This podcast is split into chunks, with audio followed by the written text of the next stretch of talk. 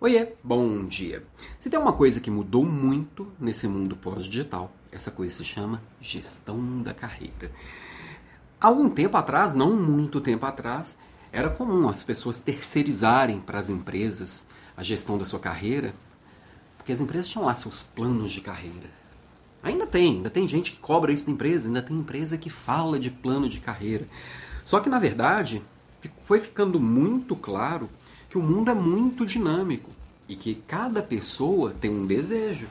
Se tem um plano de carreira que serve para todo mundo, isso está eliminando da conta uma coisa que é muito básica, que eu sou diferente do meu coleguinha.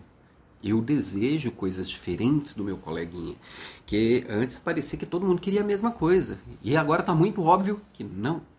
Então, primeira coisa muito óbvia que tem que ficar claro para todo mundo que quer ascender na carreira. Sua carreira é responsabilidade sua. Segunda coisa, atrelado nessa conversa aí, que é a seguinte: é que você, que é líder, você tem que conversar sobre isso com as pessoas da sua equipe. Nessas reuniões one-on-one, -on -one, que você está sozinho com alguém da sua equipe, você, líder e liderado, este tem que ser um assunto natural, as pessoas têm que falar sobre o que desejam para o futuro. Você, como líder, tem que ter o papel ali de mentor, tem que ter o papel ali de conselheiro, e você tem que ajudar o seu liderado a construir o caminho dele, mesmo que o caminho dele seja fora da sua equipe, mesmo que o caminho dele seja fora da sua empresa. É, às vezes é muito difícil a gente pensar que eu estou preparando o outro para o mundo. Mas é igual pai e mãe pai e mãe prepara o filho, não é para ficar debaixo da asa dele o resto da vida, não, é para ganhar o mundo. E esse papel de líder e liderado, sim, eu tenho o papel como líder de construir um resultado, de trazer o melhor das pessoas para o meu processo e de entregar um resultado a partir dessas pessoas.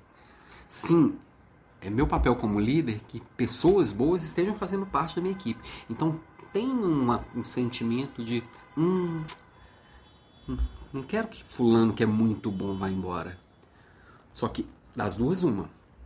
Ou eu crio oportunidades para as pessoas dentro da minha equipe, dentro da minha empresa, por exemplo, é, empresas, startups fazem com muita clareza que é quem é bom vira sócio.